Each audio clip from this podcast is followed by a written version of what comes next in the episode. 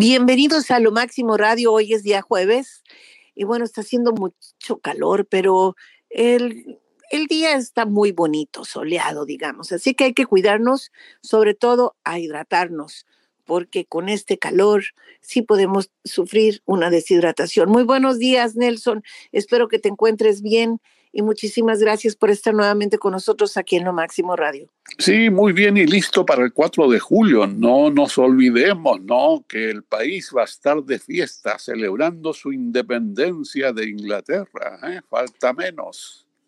Bueno, pues mira, realmente para mí no me gusta mucho el 4 de julio, excepto por las hamburguesas, los hot dogs y estar con mi familia. No me gustan los cohetes. Los perritos se la verdad que se asustan muchísimo. Este, incluso algunos, pues no solamente se pierden, sino que sufren infartos, de manera que es, es desastroso. Cuando tú quieres a los animales, como es mi caso, verlos sufrir y ver cómo aullan y cómo sufren, se vuelven locos algunos. He visto este, algunos perros que incluso se azotan contra la pared y, dejan todas las paredes llenas de sangre. De manera que no, e, eso es muy caótico y es muy triste. No es una celebración apta para los guau guau. No, no es, definitivamente. Pues fíjate, Nelson, que hablando de cosas tristes, ya son 53 los muertos eh, que se encontraron en, por el calor sofocante en Texas. El conductor del vehículo se había dicho que, que era mexicano y que intentó escabullirse haciéndose pasar por uno de los sobrevivientes, como si hubiera venido con ellos, ¿no? Eh, eso dijo el día de ayer un funcionario de migración mexicano, pero el chofer es de nacionalidad estadounidense. Y hay otros tres hombres que también están detenidos, mientras que se realiza la investigación sobre la tragedia en la que murieron ya 53. Espero que, que los demás que están en el hospital se salven. Entre ellos hay un adolescente que está debatiéndose entre la vida y la muerte. No han podido identificar con nombres y todo a los fallecidos porque aunque se saben de sus nacionalidades, algunos dicen traían papeles falsos. Entonces ha sido muy difícil. Eh, no sé cómo va a estar la sentencia o la, si va a ser a cadena perpetua o le van a dar muerte, porque te recuerdo que en Texas este, sí hay pena de muerte a esta persona que estaba bajo los efectos de anfetaminas, droga y quién sabe qué más, porque la verdad de las cosas que lo que hizo fue desastroso, fue horrible, horripilante. Era un total de 67 personas, entre ellos niños, ok, en, el interior, 27 eh, de México, 14 de Honduras, 7 de Guatemala y dos salvadoreños. Así precisaron Francisco Garduño, el jefe del Instituto Nacional de Migración de México. De manera que hay muchísimas familias que están sufriendo. Yo me tocó, como tú decías el día de ayer, este, fíjate, acaba de pasar lo de Ubalde, me tocó ver la reacción de algunas mujeres latinas mexicanas, que llegaron a que llegaron hasta el lugar y llevaron veladoras y flores y ositos de peluche y como siempre tú sabes la la gente eh, le gusta llevar esas cosas en donde fallece gente como en este caso y verlas llorar como si se tratara de sus propias familias, ¿no? De sus hijos o de un hermano o de un primo, porque al fin y al cabo pues en estos casos todos somos latinos y todos somos hermanos Nelson. Sí, qué bueno el enfoque que estás dándole, ¿no? Es más humano que nada. Pero como ya señalábamos en nuestra intervención de ayer, desgraciadamente hay gente que lo ve desde el punto de vista político, ¿no? Eh, tendríamos que insistir en el hecho de que esto no ocurrió exactamente en la frontera. La distancia que existe desde el límite con México hasta San Antonio es eh, apreciable, ¿no? Son fácilmente más de dos horas y media. Es eh, un equivalente a Los Ángeles y Tijuana, para que tengas una referencia. De modo que hay que reiterar lo que ya dijimos. Si este grupo tan numeroso de personas, niños, mujeres, hombres, etcétera, venía dentro de un camión, absolutamente sellado, cerrado a machotes, significa que ya habían ingresado al territorio de Estados Unidos y todo lo que pasaba es que quisieron de alguna manera burlar la protección, no digo la protección, sino la vigilancia de la patrulla fronteriza que tiene distintos retenes en esa región. Por lo cual es eh, muy presuntuoso, es muy arriesgado, es muy injurioso eh, señalar de que la culpa la tiene el presidente de Estados Unidos en el momento que se encontraba en Europa. Figúrate, cerrando todas sus actividades con una cumbre muy numerosa de jefes de Estado, 30 en total, allá en la capital española que tanto te gusta a ti, ¿no? ¿Te agrada España o no te gusta España? La verdad me gustan ciertas partes de España, eh, no toda, no, no, no creas que me gusta muchísimo. Y especialmente, pues no me gusta la comida, porque no me gusta el olor a chorizo y todo ese rollo. ¿No te gustan las butifarras? No, no me gusta para nada. Ni el chorizo seco español que es tan rico. No, no me gusta el olor a carne, no me, no me gusta, me disgusta sobremanera. Pero cuando, cuando estoy en, en, España, todo lo que como es este yogurts y cosas así, de manera que es muy desagradable para mí. Eh, bueno, la paella sí, ¿no? La paella me gusta, sobre todo la de Luis Candela, pero vaya, este, la verdad, la verdad, en la comida paso, me gusta más Italia, eso definitivamente me fascina Italia, es, es mi país favorito, yo creo, Italia. Eh, lo que te estaba comentando, fíjate que eh, han dicho que de todos estos personas que fallecieron, eh, las autoridades de, de, algunos otros países, el médico forense del condado de Béjar, 40 de las víctimas eran hombres y las otras veintipico eran niños, adolescentes y mujeres. Así que identificar a los muertos, pues ha sido muy complicado porque algunos fueron encontrados sin documentos de identidad, en otros casos pues sí tenían una identificación robada, em, no se sabe exactamente de qué pueblos procedían y de los emigrantes en México, sobre todo Centroamérica, carecen de servicio telefónico para hablar con familiares y tal. Así que pues están los datos de las huellas digitales que requieren ser enviados al extranjero para que los identifiquen los gobiernos involucrados. Esto ha sido difícil, muy difícil, sobre todo pues imagínate para las familias que, que están, que no saben realmente quiénes iban en ese camión, ¿no?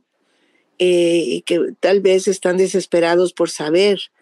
Por ejemplo, hay una familia Flores López que había vuelto a su casa para ver a su esposa y sus tres hijos pequeños en el sur de México y estaba regresando de Ohio, donde viven su padre y su hermano, y donde trabajaba en construcción. Ahora se encuentra entre los desaparecidos y su primo José Luis Vázquez está hospitalizado en San Antonio, así lo indicó la familia Flores López.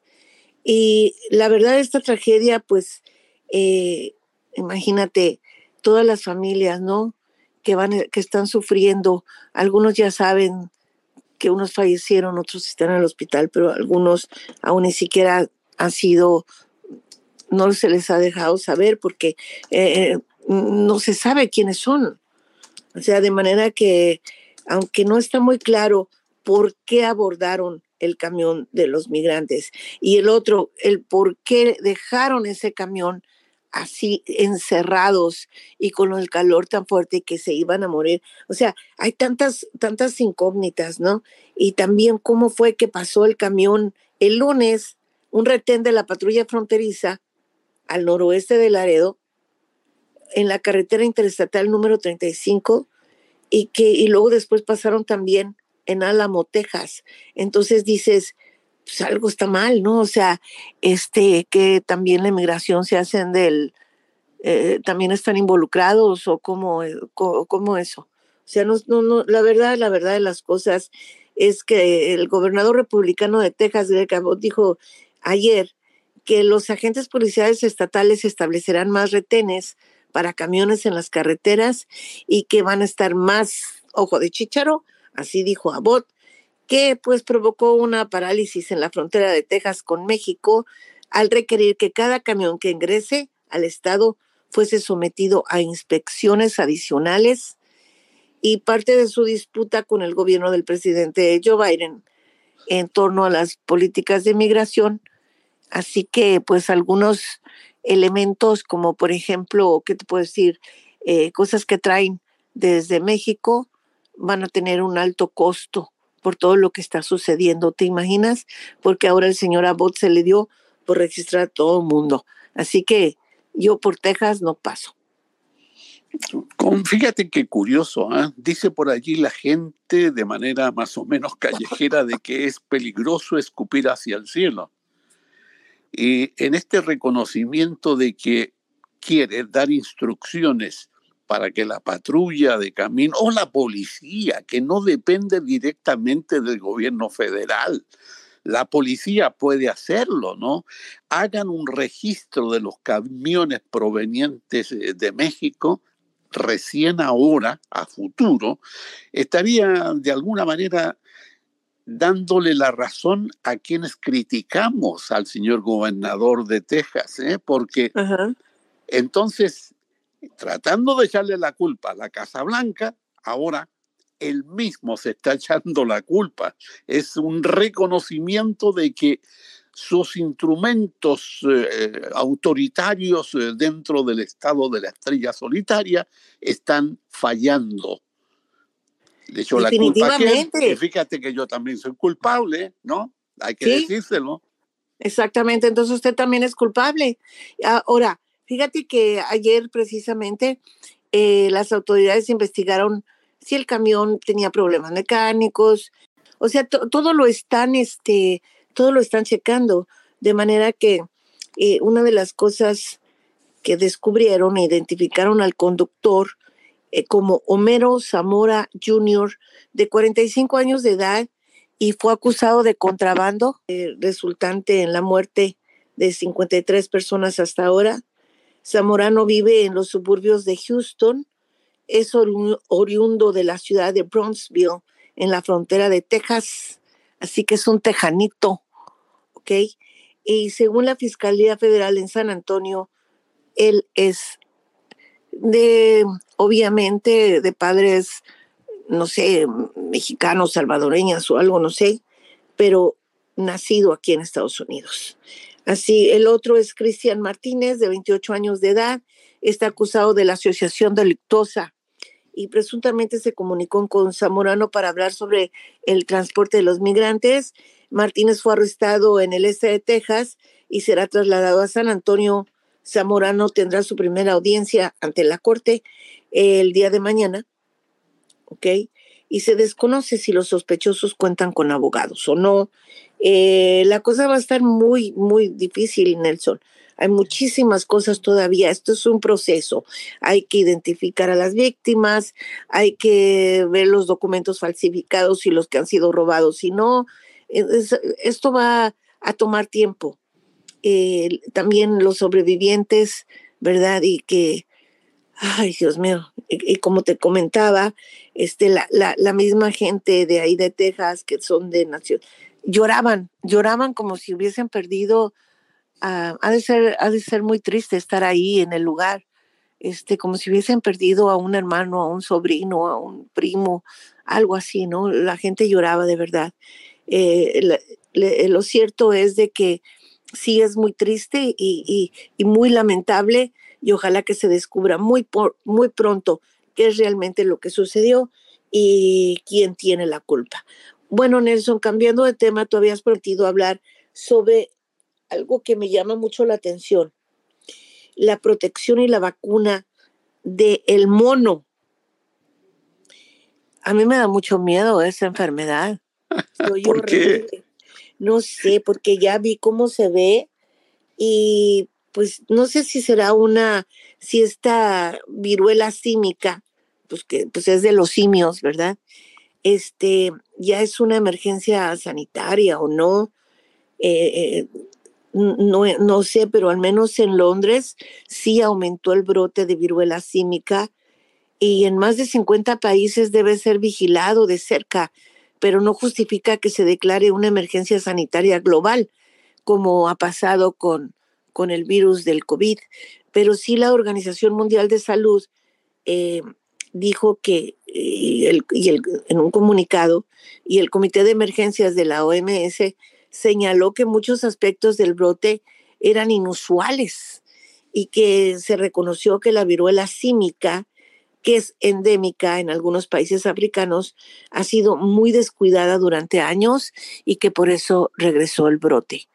Entonces, tú, tú quedaste en que nos ibas a dar no solamente tu opinión, sino que nos ibas a decir sobre si tenemos o no que vacunarnos.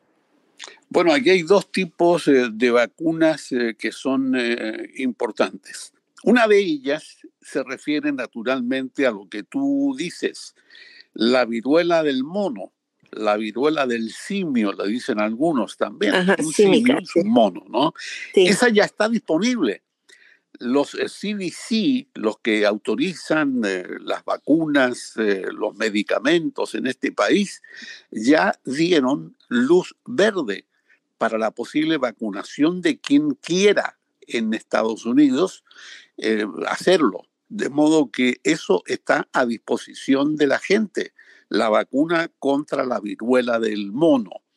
Pero además de eso se está planteando la necesidad de una quinta dosis porque no se ha superado todavía del todo lo del coronavirus. ¿Qué te parece? Esta quinta dosis se aplicaría durante el comienzo del próximo otoño. Está comenzando el verano, llevamos pocos días, recién tres días o cuatro días, y faltan los prácticamente tres meses para el comienzo del otoño. Y ya se plantea la posibilidad de que la gente que ha recibido las dos vacunas originales y las dos de reforzamiento debieran vacunarse por quinta vez. Es una información que está prácticamente en desarrollo y seguiremos eh, investigando hacia adelante para ver qué se resuelve, ¿no? Bueno, mira, la verdad de las cosas y regresando a lo que es muy preocupante el brote actual y su rápida y continua propagación en varios países y regiones, el riesgo de transmitirse con, pues no sé, en, lugares vulnerables, en sistemas muy deprimidos, eh, me refiero a lo del mono, ¿ok? Porque realmente, pues esto se da se propaga por relaciones sexuales, especialmente se dice que entre las prostitutas y las personas que tienen relaciones sexuales con diferentes eh, personas. Entonces hay que vigilar de cerca eso, ¿verdad? Eh, ya lo han recomendado, están haciendo una reevaluación del caso, este, pero sí es muy, eh, la infección realmente eh, se la da a la gente que, tiene que maneja la prostitución, la propagación a otros países, etcétera, etcétera. Pero los contagios han sido bastante, suman bastante. Y el aumento en la severidad de los casos o un aumento en el ritmo de propagación es preocupante. De manera que no sé si yo me vacunaría contra el, el simio, ¿verdad? El, porque la viruela. La viruela del, del simio. Sí, pero la recomendación específica dice que si sospechas de que puedes haber estado expuesto, nada más, de eso se trata, ¿no? Por ejemplo, gente que haya estado en África, porque parece que de allí viene el foco inicial de esta nueva, de esta nueva bueno, virus, ¿no? Esta nueva epidemia, esta nueva peste. Eh, esta nueva epidemia, eh, pero imagínate, tantas vacunas, yo por ejemplo tengo como cinco o seis vacunas, hoy me hacía, como tengo alergias y toso mucho, la gente piensa, todo el mundo se me queda mirando así como bien feo y esta ya tiene, eh, ya tiene el COVID.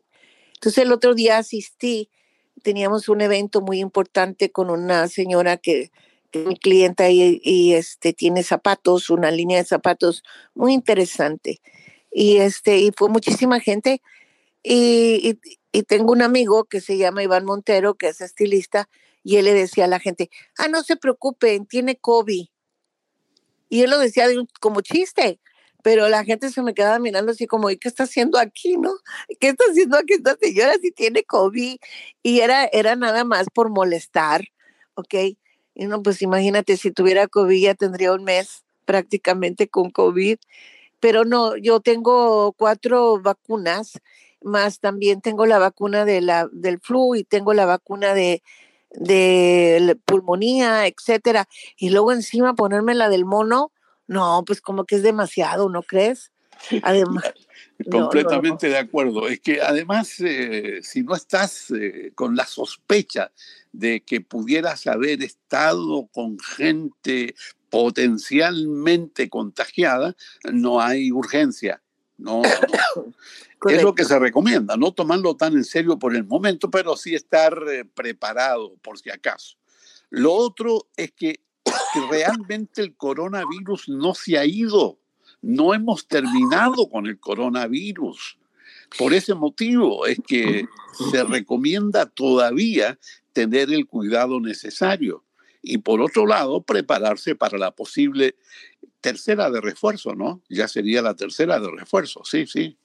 Es que fíjate que sobre todo aquí en California, por ejemplo, ya hemos cruzado un punto de 10 millones un hito que probablemente está muy por debajo de los números reales, pero que conlleva una creciente sensación de, eh, de algo inevitable, ¿no?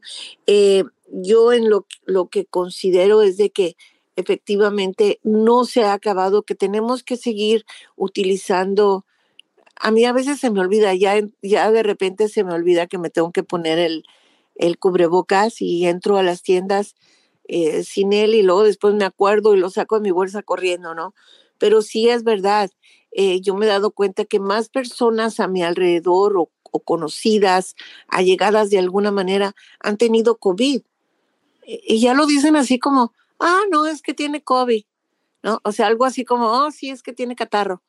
Este, pues que se les hace hasta familiar decirlo, ¿no? Y, a mí no, a mí sí me da muchísimo miedo tener COVID, o sea, sería, no sé, no sé, pero sí me da miedo. Pero efectivamente sí hay muchísimas personas que, que se han este, contagiado con COVID últimamente, con este virus, y se cree que, que, en, esta, en este nuevo invierno, ahorita estamos en verano, va a estar muchísimo más fuerte y sobre todo por los círculos familiares, sociales, que te encuentras con tu familia, que, estamos como más relajados, ¿no? Este, y que viene una nueva oleada. Así que, pues, la gravedad de la enfermedad sí ha disminuido gracias a las vacunas, pero también eh, y gracias a, a terapias y otros factores, ¿no? Y que ya este, incluso hay un medicamento que puedes tomar, etcétera, etcétera, pero de que hay un nivel muy negativo y que puedes adquirir el, el COVID, lo hay.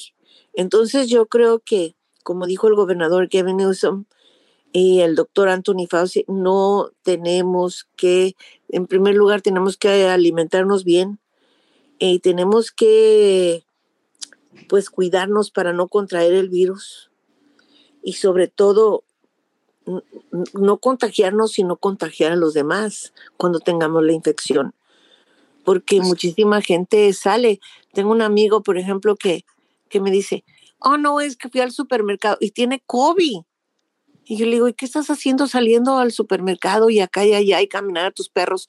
¿Que no te das cuenta que puedes infectar a la demás gente? O sea, es increíble, ¿no? O sea, no tienen conciencia.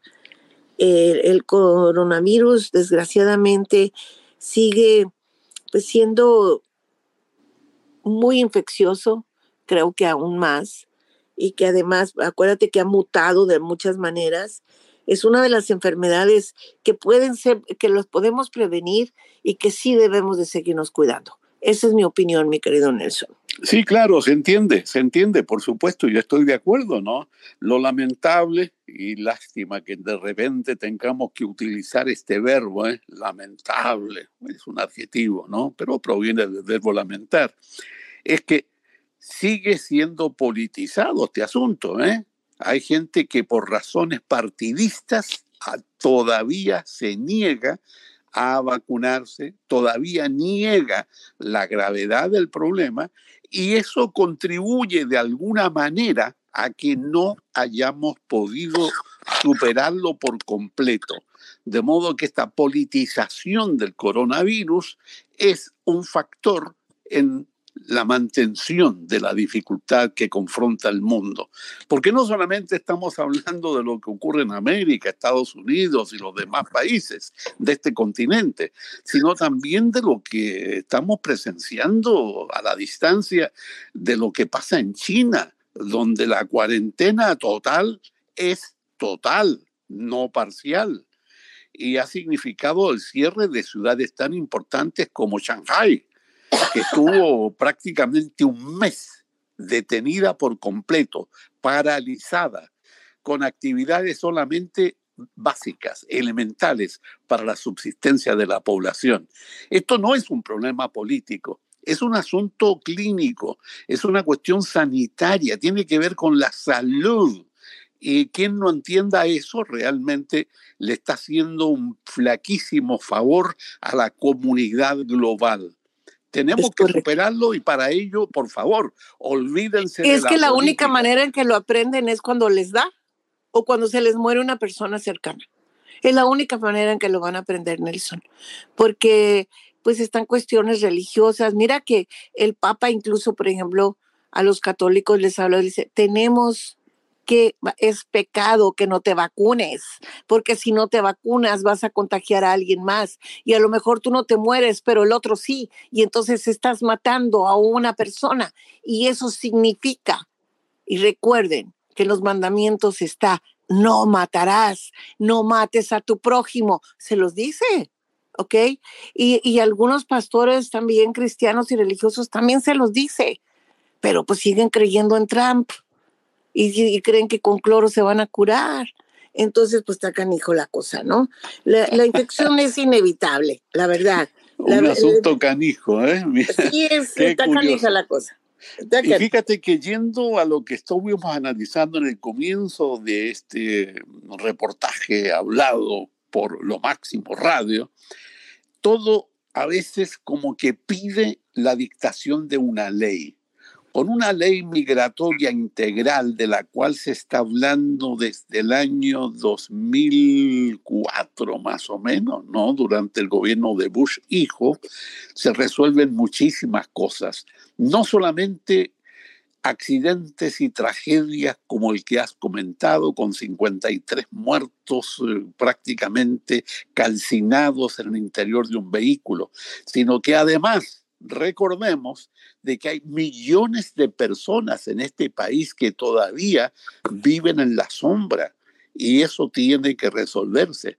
La política partidista como que no le hace beneficio a todos. La política partidista, desgraciadamente, es también culpable de que sigan pasando este tipo de cosas. Gente que se niega a vacunar, gente que tiene el ánimo, tiene el hambre de llegar a este país y se arriesga a lo máximo para tratar de internarse en territorio de Estados Unidos. Eso es lo triste, eso es lo lamentable de la política a veces. Sí, definitivamente, estoy totalmente de acuerdo, pero por lo pronto, mientras que dejamos la política a un lado, hay que ponerse la mascarilla cuando está en lugares cerrados y concurridos, hay que vacunarse hay que reforzarse, ¿verdad? Esto eh, hay que protegerse. Yo creo que eso es lo mejor. Y pues mientras algunas personas son sintomáticas, entonces no sabemos si la persona que está a nuestro lado, este, a veces creemos porque una persona tose así como yo, pues que tiene COVID, y sin embargo a lo mejor un sintomático que nunca tose es el que te pega el COVID. Así que el, el Paxlovid, que es un medicamento eh, que puedes conseguir en la farmacia y que reduce significativamente, la gravedad de esta enfermedad, en el caso de las personas con mayor riesgo, como es mi caso, ¿ok? No siempre, no siempre funciona. Eh, y muchas veces lo que sucede con el Paxlovid es que te cura instantáneamente, pero después a la semana siguiente dejas de tomarlo y te vienen todos los y se agrava la cosa. O sea, eh, eh, se, no funciona del todo 100%, es muy raro. Y ahora no solamente eso, hay este, eh, infectados de COVID que se quedan con el COVID por, por meses. Si sabías que el virus se queda en tu sistema por meses y meses, de manera que por meses siguen, no pueden respirar, por meses no pueden subir escaleras, por meses, este, eh, por eso dicen mis primos hermanos, ¿verdad? Que yo nací con COVID. Pues sí, porque, porque tengo todos los chistosos. Pues sí, porque tengo todos los síntomas, porque tengo todos los síntomas desde jovencita, ¿no? Así que yo nací con COVID. Pero ah. ya fuera de broma, eh, sí hay que seguirnos cuidando y sobre todas las cosas, ¿no? O sea, percatarnos de que de que tenemos que, que, que vacunarnos no solamente por nosotros mismos, sino para proteger a los demás. Eso es lo más, lo más importante y lo más interesante. Bueno, ¿y qué pasó en Ucrania, Nelson? Rápido, así. Eh, cuéntame, porque supe que, pues, que sí mandaron un paquete de ayuda militar. Estados Unidos mandó un paquete de ayuda militar, pero incluso que están bombardeando hasta los malls, en donde hay gente eh, común y corriente. Imagínate que tú estás de compras en un mall y que de pronto pues caigan misiles, caigan misiles ahí. Oye, eso está muy, muy feo, ¿no?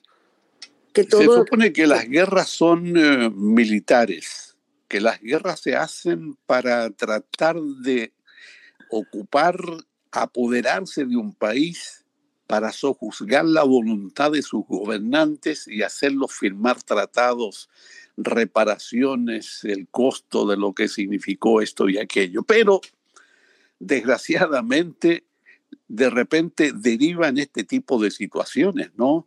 Objetivos que no tienen nada de estratégicos, objetivos que no son militares y que son alcanzados por misiles y provocan la muerte de civiles inocentes que no tienen nada que ver con el conflicto. Es lo terrible de cualquier guerra. Y esto sigue ocurriendo.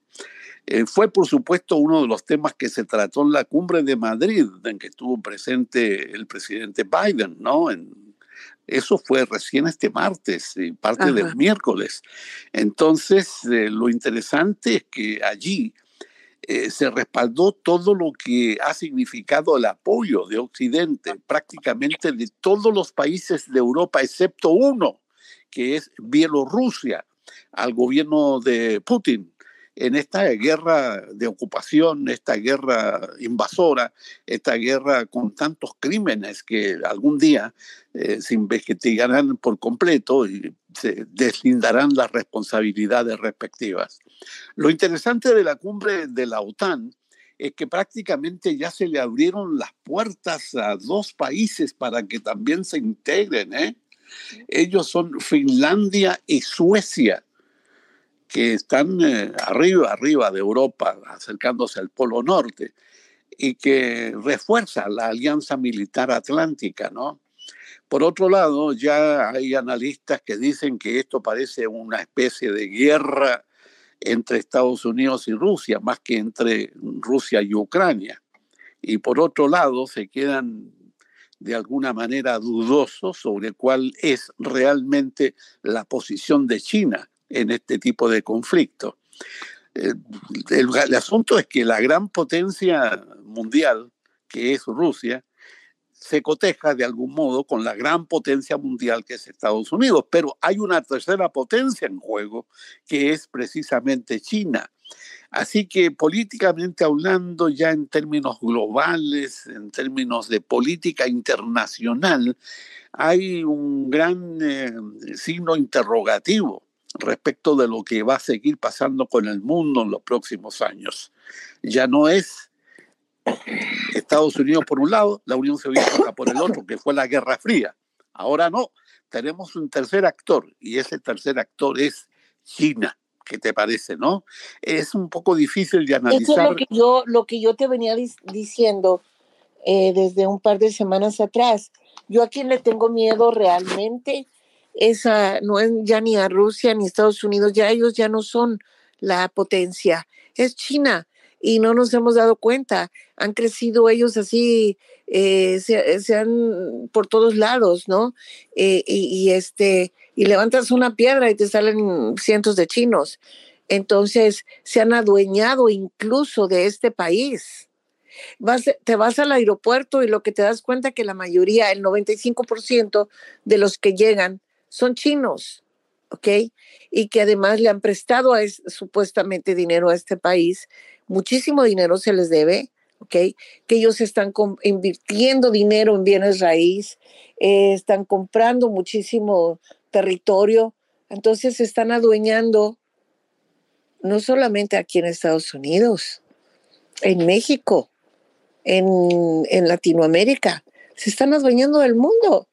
Y, la invasión china es todavía más terrible que otra. Entonces, eh, ellos están agarrando mucho poder, además de que hacen chinos todas las noches, ¿no? O sea, eh, increíble, pero nacen chinos de una manera, eh, no, no, no, no, ni para qué te cuento. Bueno, es un asunto complejo que te invito a que analicemos posteriormente, de verdad, ¿no? Lo que pasa con la política internacional. Definitivamente, porque es, eh, a mí sí me da miedo y a mí sí me, me, preocupa sobremanera. Ya no me preocupa tanto ni Rusia ni, me preocupa China, porque de verdad eso sería muy interesante y, y, eh, y hacer una investigación al respecto me parece muy bien. Pues Nelson, se nos acabó el tiempo, pero muchísimas gracias.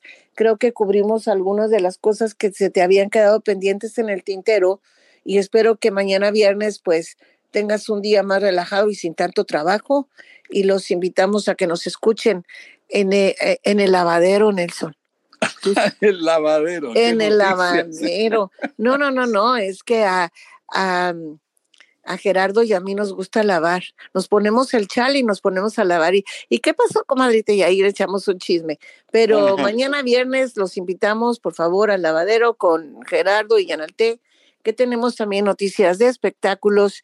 Y obviamente hoy jueves no se les olvide que tenemos canto, amor y guitarras. Muchísimas gracias y hasta la próxima. Eh, escuche nuestra música aquí en Lo Máximo Radio. Muy buenas tardes.